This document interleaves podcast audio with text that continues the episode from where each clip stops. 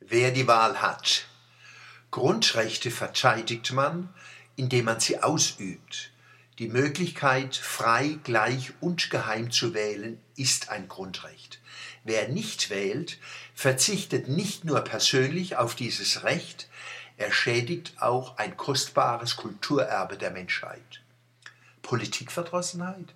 Wahlmüdigkeit? Lachemol, ich glaub, uns geht's zu gut, dass man den Bobes nicht hochkriege, für ein Kreuzel zu machen, uns zu informieren, Gedanken zu machen und zu diskutieren.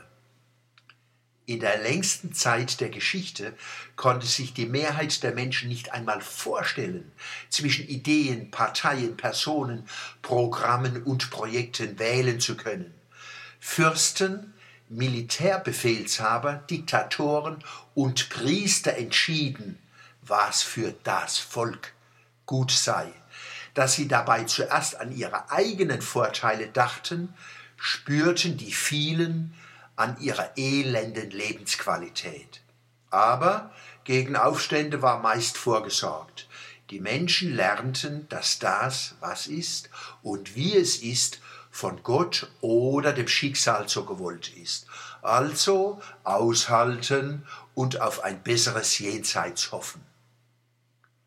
Überall, wo die Idee vom Gottesgnadentum der Wirklichkeit zerfällt, lernen die Menschen, dass sie sich einmischen dürfen und müssen. Auch heute hat sich für viele Menschen auf der Welt die Situation noch nicht entscheidend verbessert. Dass in unseren Tagen Menschen massenhaft aus ihren Heimatländern fliehen, hat viele Ursachen. Mangel an Mitbestimmung in vielen Ländern gehört zu den begreiflichen Gründen. Das hat auch bei den Revolutionären von 1848 eine Rolle gespielt.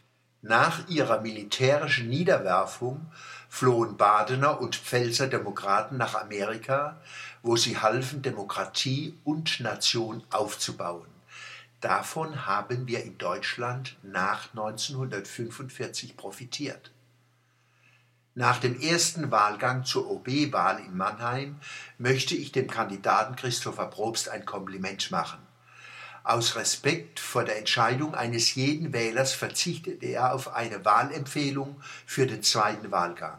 Und er sagt, dass er selbst einen wählt, mit dem ihn viele politische Differenzen verbinden. Das ist hohe Schule der Demokratie. Wer glaubt, nur Parteien, Programme und Personen wählen zu können, mit denen er völlig übereinstimmt, versteht Demokratie nicht.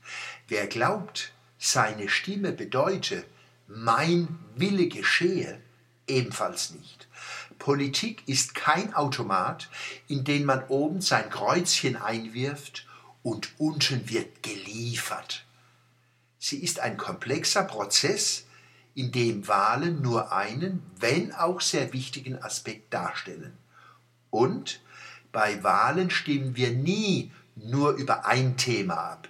Es geht um umfassende Bilanz und Perspektive für das Gemeinwesen. Also beim zweiten Wahlgang am 5. Juli 2015 wählen gehen.